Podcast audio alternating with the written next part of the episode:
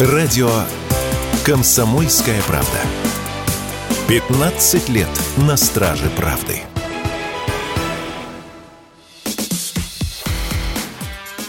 Диалоги на Радио КП. Беседуем с теми, кому есть что сказать. Здравствуйте. На радио «Комсомольская правда» бывший глава правительства Украины Николай Янович Азаров. Десять лет назад на Украине был совершен госпереворот.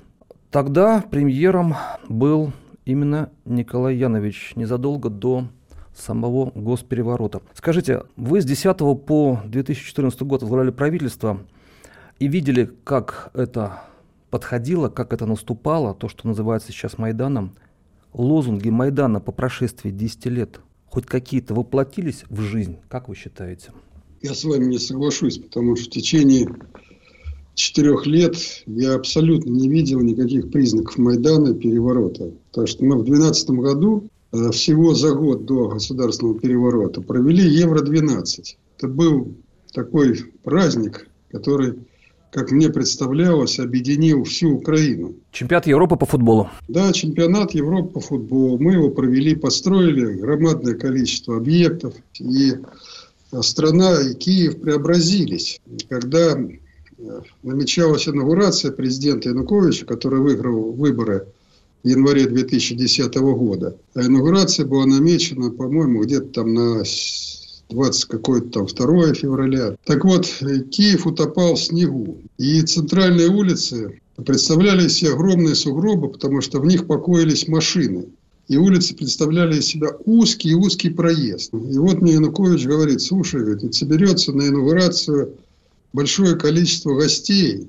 Но он говорит, надо же Киев привести в порядок, потому что мы выглядим, ну, как захолустное какое-то село. И вот я мэру тогдашнему, вот была до нас оранжевая власть. А почему об этом рассказываю? Оранжевая власть, во главе правительства стояла Тимошенко, президентом был Ющенко. Все эти были так называемые прозападные политики, которые писали письма о приеме Украины в НАТО, в ЕС, там рассказывали всякие сказки, а страна, в общем-то, рассыпалась и разваливалась. И вот яркий пример был Киев.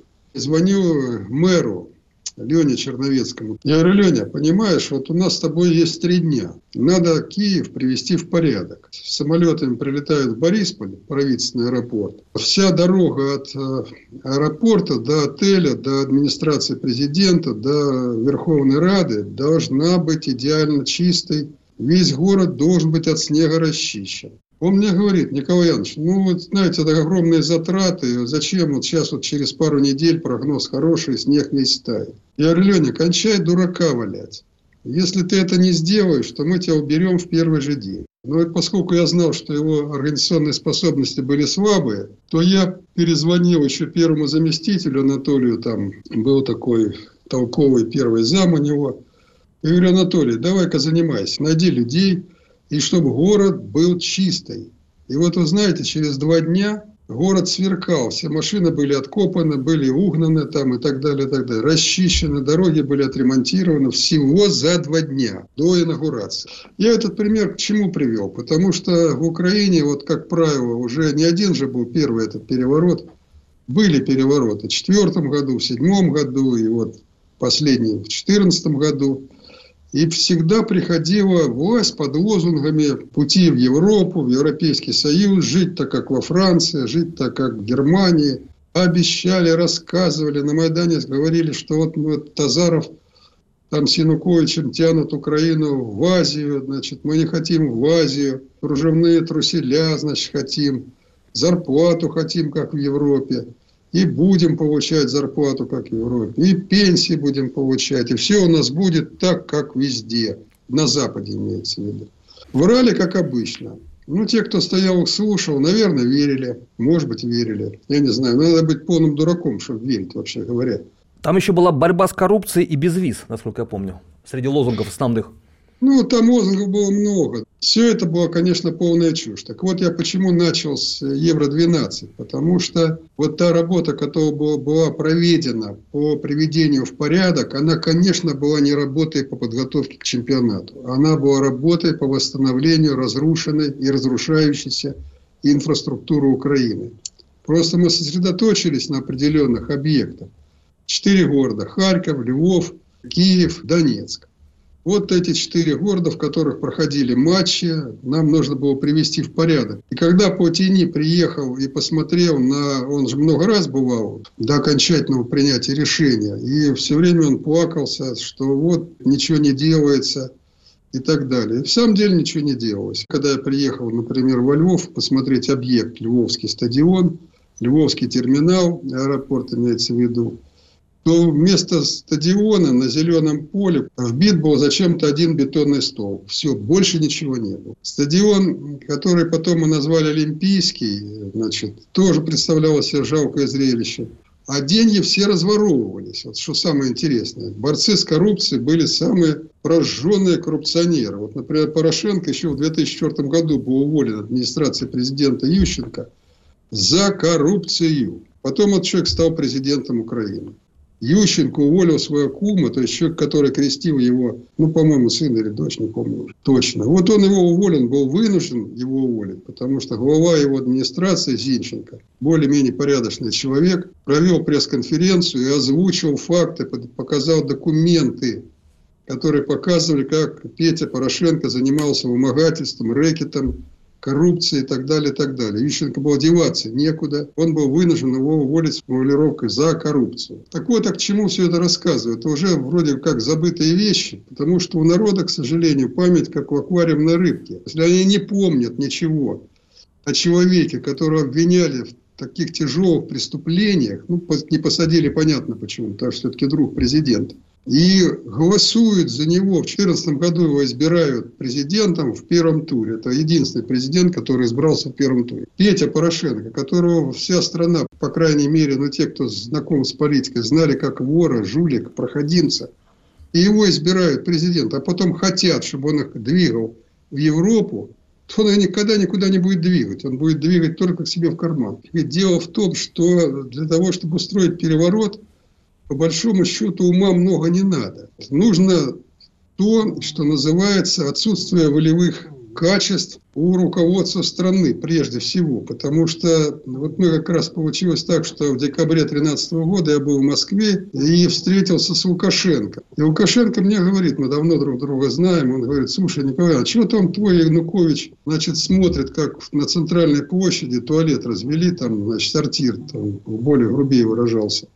Почему он его не разгонит? Э, я же вот разогнал, он там рассказывал свой, значит, что вам-то мешает его разогнать? Вы же доиграетесь. Я тоже так считал, как Александр Григорьевич. Так что вот этих демагогов, других людей не берут ведь э, для организации переворота, цветной революции. Нужны же э, те люди, которые могут спокойно врать, спокойно обманывать, заниматься демагогией и так далее. Потому что любой умный человек не будет говорить вот эти лозунги «хочу там труселя какие-нибудь» или «хочу европейские зарплаты» и «завтра хочу». В два раза воз, э, возрос внешний долг Украины за 10 лет после госпереворота. Если я правильно посмотрел официальные цифры, 73 миллиарда было в 2013 году, когда вы были премьером, и в 2023 140 миллиардов 800 миллионов. В два ну, раза. Правильно, они Откуда? там завысили. Никаких, никаких э, значит, 73, э, 73 миллиардов долларов у нас никаких долгов таких не было. Значит, понимаете, надо смотреть очень точно. Есть государственный долг, есть прямой государственный гарантированный долг, а есть общий государственный долг, куда включаются и значит, долги, кредиты, которые занимали компании, там, частные предприятия и так далее, и так далее. Все это относится на Украину, то есть Украина занимала деньги, но и эти вот долги надо делить. Что занимало руководство, правительство, которое, так сказать, Э, выступал гарантом этих займов. А что занимали частные компании? Так вот, у нас было всего около 40 миллиардов долларов наш внешний долг. Так? А остальное были, значит, долги компаний. Сейчас порядка 170 миллиардов долларов уже не общий, а конкретно гарантированное государство. На что Теперь занимали деньги? Подо что занимали, а Бог его знает, подо что они там занимали. Ну, занимали, может, под приобретение пушек каких-нибудь, гаубиц, танков или еще что-то, не знаю. Ничего с точки зрения развития значит, экономики и промышленности не приобреталось. За 10 лет не введено в строй ни единого предприятия, более-менее значимого. Может, какая-нибудь там э, мелкая пекарня открывалась, может быть, я допускаю, но ни одного крупного предприятия. Более того, если мы производили в наше время, стали, например, выплавляли наши металлургические комбинаты порядка 35-36 миллионов тонн в год, и это было одной из важнейших статей нашего экспорта, то сейчас, за прошлый год, за 23-й, э, территория, контролируемая киевским режимом, 6 миллионов тонн выплавила. И то я думаю, что это последний год, в который, так сказать, такие цифры уплавляются. Из всех металлургических комбинатов один только Криворож, одна только Криворож сталь работает на одной домне. Так что печальные результаты. Ну, дело-то ведь, понимаете, в чем? Дело не в том, что там металлургические комбинаты не работают и так далее. Дело в том, что экономикой никто не занимается. Все занимаются воровством. Николай Янович, вы, э, когда пришли в Раду, когда утверждали вас премьером, говорили, что от правительства Тимошенко получили страну в разграбленном состоянии с пустой казной и с госдолгом, увеличившимся в три раза. Вы успели вот к тому моменту, когда ваше правительство, сказать, прекратило работу, а ситуацию поправить? Конечно. Я уходил, ситуация была абсолютно нормальная. Четыре года подряд, вот начиная с 10 заканчивая там, январем 2014 года, у нас была абсолютно нормальная макроэкономическая ситуация. Ну, наверное, вот в России постоянно слышите о борьбе с инфляцией и так далее. Мы мы с инфляцией не боролись. У нас инфляция была нулевая. Вот 13-12 год у нас была нулевая инфляция. Курс доллара, например, да, к гривне. У нас все 4 года был примерно там 7,95, там, ну, короче, под 8. За эти 4 года у нас денежные реальные доходы населения увеличились в 1,6 раза. Депозиты населения выросли тоже в 1,6 раза. Были введены в строй тысячи объектов. Я в своей книге рекомендую, если кто-то хочет интересоваться, не просто так, что-то кто-то сказал, я ему поверил, а сам прочитать. Называется «Украина на перепутье». Я выпустил ее в 2016 году, приехал в Россию. И там можно реально посмотреть, что сделано, в каком объеме сделано и так далее, и так далее. То есть была в конце года была обстановка абсолютно нормальная, спокойная. Ну, конечно, были проблемы, без проблем не бывает. Когда я сказал, что мы не боролись с коррупцией, это не означало, что мы ничего не делали, смотрели там в окно, наблюдали. Нет. Когда я выступал в Верховной Раде, ведь я что имел в виду? Значит, э, скажем, выборы прошли в январе 2010 года. Мы пришли, я пришел 11 марта, по-моему, или 10 марта, по-моему, 11 марта. То есть страна жила два с половиной месяца без утвержденного бюджета. Вот Тимошенко оставила нам страну без бюджета. А почему она его не могла утвердить, этот бюджет? Что ей мешало? А мешало ей вот что. Не было доходов бюджета, которые позволили бы утвердить более-менее приличный бюджет. И она просто его не делала, да и все дела. Я скажу, что Украина ведь пережила, и мы пришли, по нас хвосты ударили мирового экономического кризиса 8-9 года. И э, тяжесть этого кризиса, наверное, может быть, две-три страны в мире провалились в такую яму, как провалилась Украина. У нас спад вал внутреннего продукта по восьмому году был 16,5%. Обанкротились ровно половина банков, где-то порядка 100 банков.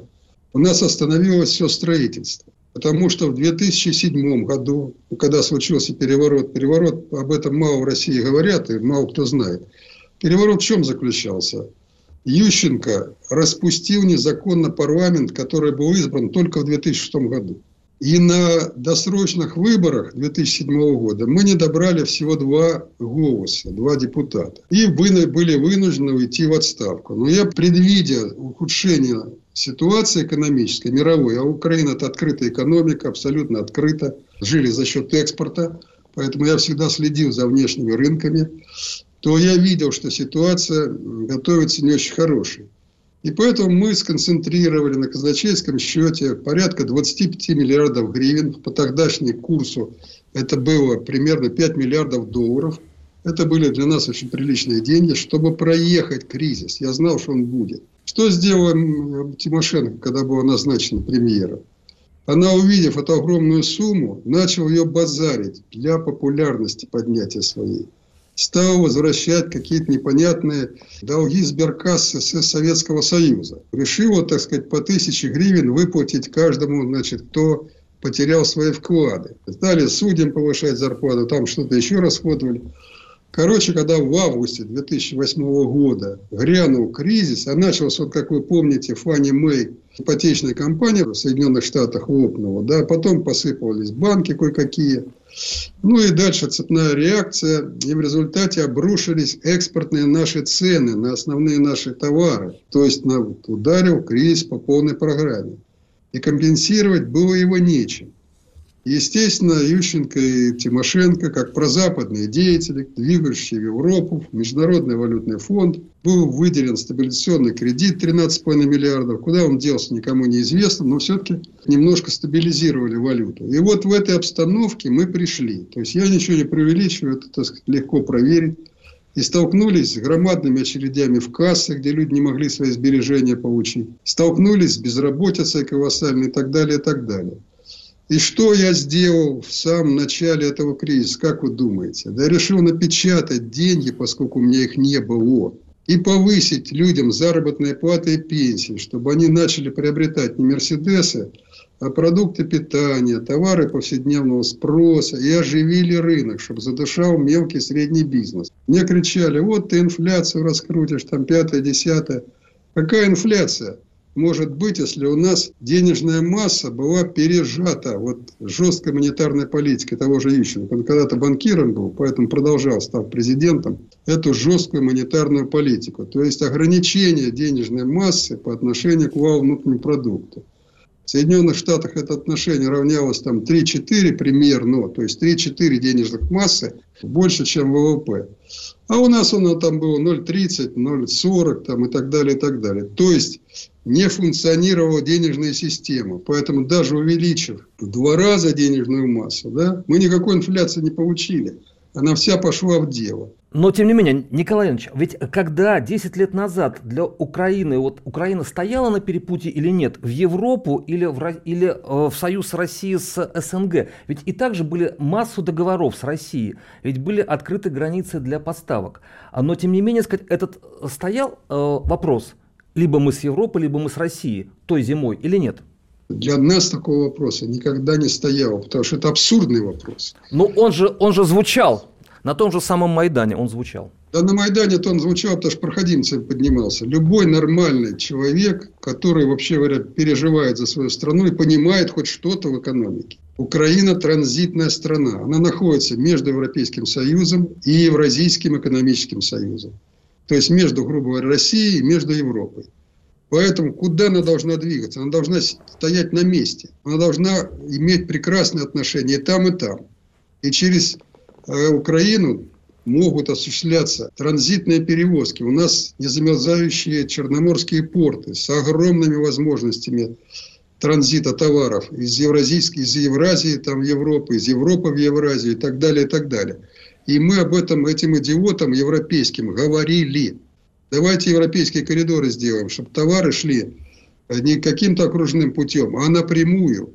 Вот то, что сейчас Син Цзиньпин говорит, там, положим, шелковый путь там, и так далее, и так далее, это практически те идеи, о которых, и мы, кстати, в Китае будущее говорили об этом, никакой для нас альтернативы не существовало. Путь в Европу и отрезать себя от евразийского пространства, от России, это катастрофа.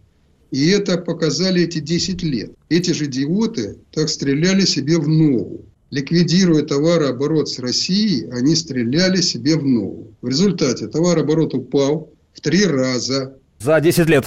За 10 лет. А, товарооборот э, с Россией, ну, он сейчас вообще сведен к минимуму? Ну, сейчас я точно уже не знаю, сколько он, но я говорю там по последним цифрам 22 года, угу. он упал в три раза, так? Россия была главным экономическим партнером Украины на 2013 год? Ну, не совсем так. Конечно, она для нас была ведущим партнером, но если говорить о структуре товарооборота нашего, то у нас примерно 35% приходилось на страны СНГ. Ну, конечно, ведущую роль там играла Россия. Примерно 30% на Европейский Союз и примерно 30% на остальной мир. То есть это Евразия, это Африка, это Латинская Америка и так далее. То есть у нас был хорошо сбалансированный товарооборот. И поставляли мы не только аграрную продукцию, но и промышленную продукцию. Сейчас доля промышленной продукции упала там практически до нуля. У нас достаточно широкая номенклатура промышленной продукции. И вот с точки зрения промышленной продукции, конечно, основной покупатель нашей продукции – была Россия. И мы очень заинтересованы были в том, чтобы Россия развивалась быстро, потому что строит она железные дороги, значит, нужны наши вагоны. А у нас мощность производства примерно 100 тысяч вагонов в год. И значит, нужны наши колесные пары, нужны там наши тепловозы. Мы сохранили, старались сохранить вот эти кооперационные связи, которые были заложены умными людьми, которые работали в Советском Союзе, в руководстве Советского Союза и понимали, что такое оптимальное территориальное распределение производительных сил. Строили не на пустом месте металлургические комбинаты, а строили их там, где рядом была руда, уголь, электроэнергия, логистика хорошая и так далее, и так далее. И поэтому между российскими предприятиями, казахскими предприятиями, белорусскими и украинскими предприятиями были завязаны тесные кооперационные связи, которые в 90-м году оценивались вот как.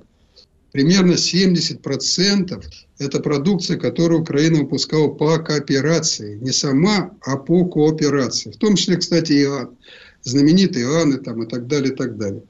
То есть наш Антонов, и не только Антонов, Харьковский и другие там порядка 50 заводов были скооперированы с российским авиационным производством. Поэтому мы выпускали. Как только порвали связи, мы не стали ничего выпускать. На радио «Комсомольская правда» Николай Азаров, бывший премьер Украины.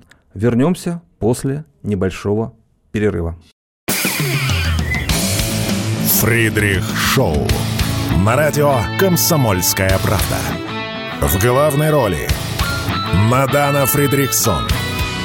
При участии агентов Кремля и других хороших людей. Автор сценария «Здравый смысл».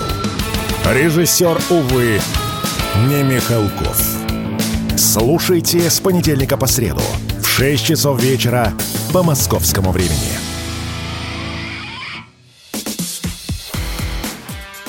Диалоги на Радио КП. Беседуем с теми, кому есть что сказать. Мы говорим на радио «Комсомольская правда» с Николаем Яновичем Азаровым. А, с 2010 по 2014, начало 2014 года он возглавлял правительство Украины, и э, мы говорили о том, почему произошел переворот, что ему предшествовало, какой была экономика Украины до событий, которые прогремели на Майдане и перевернули страну. Николай Янович, э, скажите, говорили о долгах, о том, что вырос двукратно, даже не двукратно, а больше внешний долг Украины. А упал резко экспорт, и понятно почему. Опять-таки, падение экспорта, вот были цифры 80 э, с лишним миллиардов, опять-таки, на 2013 год и 44 миллиарда на 2022. Они близки к реальности? Опять же, двукратное ну, падение экспорта. Сейчас, сейчас порядка 25. Еще экспорт. меньше. Ну, конечно. Что, сейчас, что сейчас Украина продает, кроме агропродукции?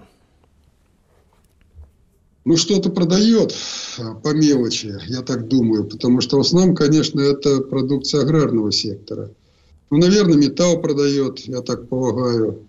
Вот. Я последний не смотрел, они же засекретили практически все свои данные. А если, если и дают данные, то обманные, то есть ложь. Вот смотрите, я простой пример приведу. Если посмотреть так отчетные статистические данные за 2023 год, то у них валовый внутренний продукт 175 миллиардов долларов. Ну, там, может, кому-то покажется это мало. На самом деле, это огромная цифра. И Украина в данном случае, территория, контролируемая киевским режимом, не производит столько товаров и услуг. Так почти производит. столько же было в 2013-м, 179,5 да, миллиардов. абсолютно верно. Когда все работало, все крутилось, так сказать, никакой войны не было. И вот у нас было 188, они сейчас покажут 175. Когда начинаешь разбираться, то оказывается, что в структуру доходов они помещают и гранты, и помощь. Вот японцы там выделили 8 миллиардов долларов. Безвозмездно выделили. Или какие-нибудь норвежцы 7 миллиардов долларов. Они их записывают в свои доходы. То есть это, оказывается, они их произвели. То есть произвели столько продукции на 8 миллиардов. Ничего не производили.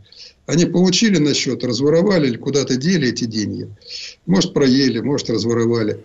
и записывают их свои доходы. Так вот, если вычесть все, что они получили, то останется всего 60 миллиардов. И что интересно, в той же статистике, где они показывают, что ВВП у них 175 миллиардов, э, годовой душевой доход на душу населения показывает 2000. То есть ума не хватает, ума не хватает абсолютно. Ну, про Зеленского вообще не говорю, это пустой человек. Но кто-то же там должен разбираться, что если ты показываешь 175 миллиардов ВВП, подели на население. Ну, какое там сейчас население? Ну, пусть 30 миллионов. Что ты должен получить? Ну, по крайней мере, значит, где-то порядка там 6 тысяч долларов на душу. Так?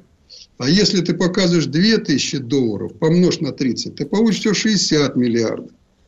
То есть не 175, а 60. Ну, 60 это...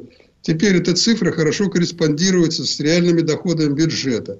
То есть, понимаете, что вот э, за эти 10 лет э, в Украине вообще полностью деквалифицировались управленческие кадры. Я же говорю не какие-то академические вещи, не бином Ньютона, как любят говорить, абсолютно простые, вам наверняка понятные вещи, так ведь? Ну, во да? всяком случае, до сих пор да.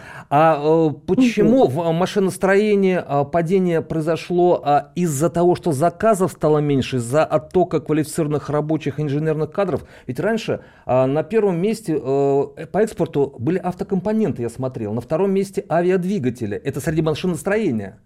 То есть получается, что Украина была а, экспортно ориентирована на высокотехнологичную продукцию еще до начала 2014 года. Ну, конечно, смотрите. У нас э, располагался крупнейший в Советском Союзе э, двигателестроительный завод «Мотор Сич». Ну, он в советское время... Запорожье. Да, Запорожье, да. Он назывался по-другому, неважно, как он там назывался. Важно, что он двигал, э, производил всю линейку авиационных двигателей. При нем было конструкторское бюро «Прогресс», которое разрабатывало эти двигатели. Эти двигатели разрабатывались на очень высоком технологическом уровне.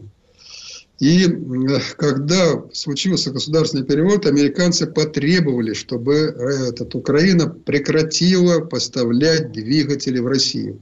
А скажите, кому наши авиационные двигатели, наши вертолетные двигатели, авиационные, самолетные нужны? Где? Ну, только там, где летали наши самолеты. Ну, то есть в Африку. Ну, где-то какая-то потребность была, значит, небольшая. Но основной потребитель-то был Россия. Почему китайцы захотели приватизи... купить этот завод? Да потому что они, во-первых, хотели взять... У них до сих пор с, двигателя, с производством своих двигателей проблемы. Но я не отношу, что это украинцы такие были гениальные, потому что э, Мотор Сич работал в тесной кооперации с множеством российских опытно-конструкторских и научно Э, проектных институтов. И это были совместные разработки. А китайцы так Или и не смогли купить Мотор Сич. Такую, такое направление, как кораблестроение. В Николаеве э, завод прекраснейший был, который изготавливал двигатели для подводных лодок, для крупных кораблей военно-морских. Да не только. Ну, вообще в Николаеве и в Херсоне Э, были крупнейшие в, советском, в советское время стапеля, на которых изготавливались авианосцы. Вся, весь военно-морской флот советского, большинство практически, строилось на стапелях э, в Украине. Вот. Ну, мы кое-что сохранили, естественно. Сейчас все это закрыто. Вот я простой пример приведу. На кораблестроительный факультет э, в каком-то там 19 году, я сейчас уже точно не помню, на кораблестроительный факультет кораблестроительного института в Николаеве. Мощный такой, известный в советское время вуз. Подали одно только заявление. Ну, что дальше говорит? Украина деградировала полностью. Потому, почему? Потому что американцы целенаправленно разрушали высокотехнологичные наши отрасли. Целенаправленно, абсолютно и добились своего. Сейчас ничего нет. Вот ты спрашиваешь, что поставляет Украина за рубеж? во-первых, кто будет заказывать? В условиях сложнейшей логистики, в условиях, так сказать, нестабильности производства и так далее, и так далее. Кто там будет что заказывать? И кто будет это все производить? Николай Иванович, ну так и китайцы так и не смогли зайти, ведь их попытки купить тот же Мотор Сич и даже внесение какой-то предоплаты провалились в итоге? Их обманули? Ну, конечно, конечно, конечно, провалились. Американцы дали, так сказать, э, э, скомандовали, так сказать, выгнать их отовсюду. Значит, сразу же, кстати, знаете, что генеральный директор э, предприятия «Мотор Сич» Богуслаев, дважды герой Советского Союза, социалистического труда и Украины, сидит в тюрьме уже полтора года. Его арестовали за измену родине. Какая там измена, черт его знает. 85 лет человеку. Его держат в тюрьме за то, что он якобы способствовал, так сказать, армии агрессора. А как он способствовал армии агрессора, если он всю свою жизнь трудовую, да, а у него стаж трудовой, не знаю, лет, наверное, 65, да, была нацелена на поставки значит, двигателей продукции. Он с этого завода начинал, там непонятно кем и закончил, уже лет 35 работал, значит, руководителем этого громаднейшего предприятия, у которого, кстати, еще филиалы, спутники по всей Украине расположены. Вот. Работал на, так сказать, общее дело работал. Так, а пришли временщики, которые, так сказать, единственное, чем отличились, это исполнением чего изволите. Сегодня, кстати, этот, как его, Зеленский на конференции по безопасности – Э, в Мюнхене должен выступать, рассказывать что-то о стратегии. Ну, что он может рассказать, трудно сказать. Сама, кстати, и конференция превратилась не в стратегию безопасности, не в конференцию по безопасности в Европе, а в конференцию по нагнетанию угрозы ядерной войны. Вот я так лично считаю. Это абсолютно пустое дело, но тем не менее. На радио «Комсомольская правда» Николай Азаров, бывший премьер Украины. Вернемся после небольшого перерыва. Все программы радио Комсомольская правда вы можете найти на Яндекс Музыке. Ищите раздел вашей любимой передачи и подписывайтесь, чтобы не пропустить новый выпуск. Радио КП на Яндекс Музыке. Это удобно, просто и всегда интересно. Диалоги на Радио КП. Беседуем с теми, кому есть что сказать. На радио «Комсомольская правда» Николай Янович Азаров, э, который возглавлял правительство Украины с 2010 по начало 2014 года. Николай Янович, вы видели, что э, происходило после 2014 года, и сейчас уже сложно сказать, что происходит э, в плане экономики после 2022 года, после 24 февраля. А, с хоть какими-то направлениями, хоть с какими-то странами связи Украины укрепились, оживились, а, хоть где-то были какие-то просветы по каким-то направлениям или нигде? Ну, смотрите, значит, 54 страны мира, самые крупные, самые высокоразвитые, да, ну, я Китай в сторонке оставляю, так, они планомерно оказывают материальную, финансовую помощь киевскому режиму. То есть сказать, что такое у нас когда-либо было, я не могу. 233 миллиарда – это оценка Европейской комиссии. Украина получила вот от этого клуба партнеров за 2022-2023 год. Вы сумму немножко вдумайтесь. 233 миллиарда. Это огромная сумма. Пусть даже половина из ней осталась, там, скажем, в Америке, осталась в Европейском Союзе, как оплата за, э, значит, там поставлено значит, вооружение, там танки там, и так далее, и так далее. Но остальная эта половина, там больше 100 миллиардов поступила в Украину. И смотрите, дефицит бюджета сейчас 60 миллиардов в год. Значит, этот дефицит полностью покрывается бесплатно или там в кредит э, с западными, так сказать, кураторами э, киевского режима. Это что, не взаимодействие? Киевский режим получает высокотехнологичную военную технику, получает разведданные. Вот вчера ему пообещал Столтенберг там миллион беспилотников. Ну, поставит он, не поставит, это дело такое, непонятное, но миллион беспилотников, не 10 тысяч, не тысячу, а миллион. Вы представляете, что это за сумма? Миллион снарядов. Вот чтобы изготовить миллион снарядов, перевести миллион снарядов, это же огромный объем. Вот на минуточку представьте, сколько там железнодорожный состав перевозит. Вот сколько надо железнодорожных составов направить э, на киевскому режиму, да, чтобы перевести миллион снарядов.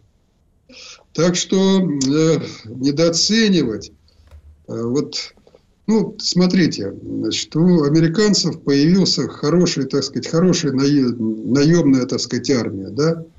Вот. Бесплатный абсолютно. Ну, как бесплатно? Платят, конечно, и деньги, но масштабы-то не те ведь, да? Поставляем оружие, как совершенно справедливо сказал один, я сейчас не помню, кто конкретно, ну, какой-то не отличающийся большим умом человек, который сказал, что ведь мы, смотрите, наши люди не гибнут, солдаты не погибают, погибают украинцы, они убивают русских. Ну, так замечательно. Я прямую речь цитирую. Вот понимаете, до какой степени дошла, дошел цинизм западного руководства, что то, что раньше было табу, такое думали, такое делали, но никогда не говорили об этом. Американцы так всегда поступали. Черчилль даже в 1941 году, когда еще, так сказать, э, не припекло, да, думал так, что а что, пусть там немцы с русскими сражаются, чем больше их, так сказать, погибнет, тем лучше для него. Это когда его жареный петух клюнул, когда начались массированные бомбардировки Англии, да, и когда, так сказать, была угроза того, что, так сказать, Англии мало что останется, он тогда только начал Э, так сказать, рассуждать о том, что вот какая громадная роль Советского Союза. То есть это, вот то, что я сейчас сказал, это в принципе у них в крови.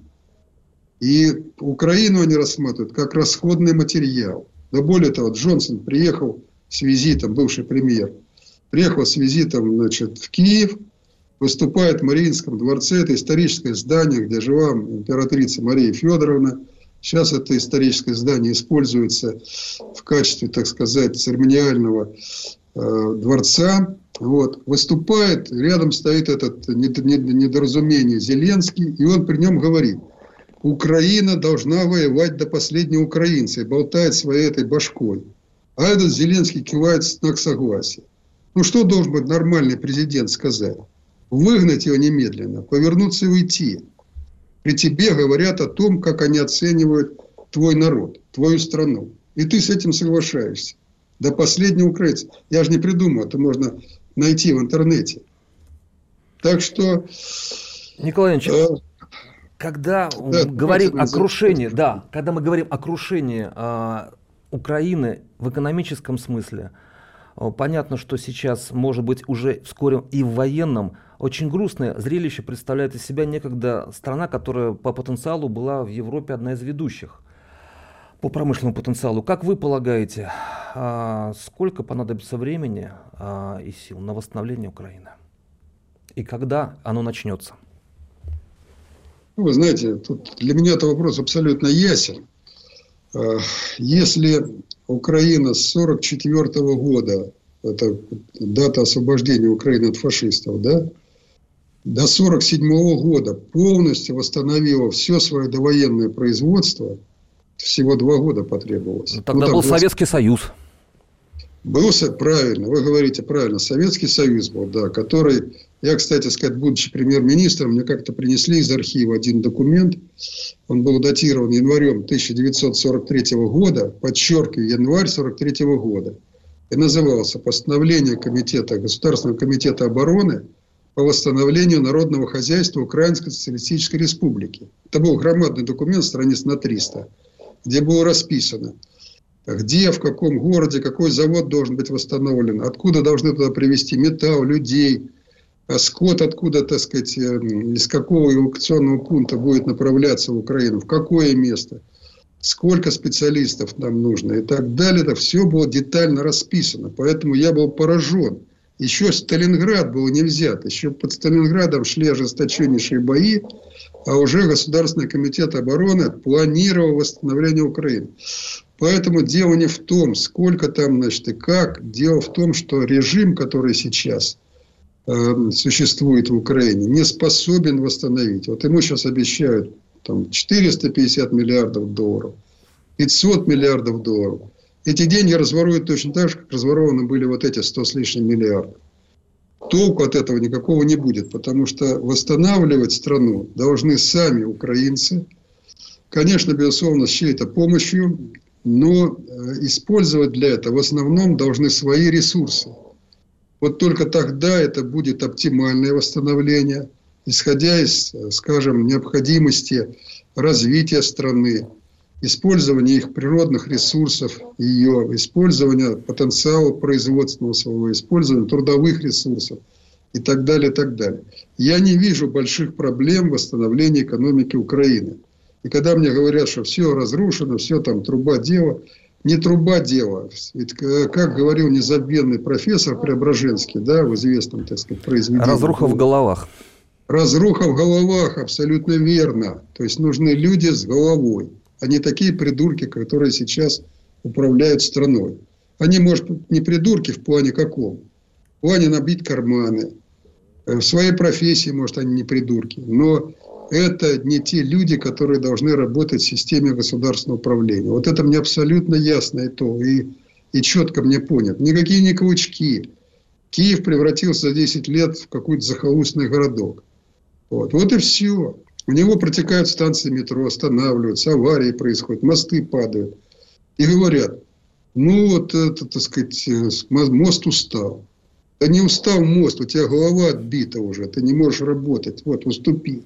Найди нормального человека, который понимает э, хозяйство киевское. Кстати, достаточно сложное потому что э, Киев довольно трудный город. Спасибо большое. На радио «Комсомольская правда» был Николай Янович Азаров, бывший премьер Украины, рассказал о том, что предшествовало госперевороту в 2014 году и что произошло со страной в последующие 10 лет. Спасибо большое за эфир. Диалоги на Радио КП. Беседуем с теми, кому есть что сказать.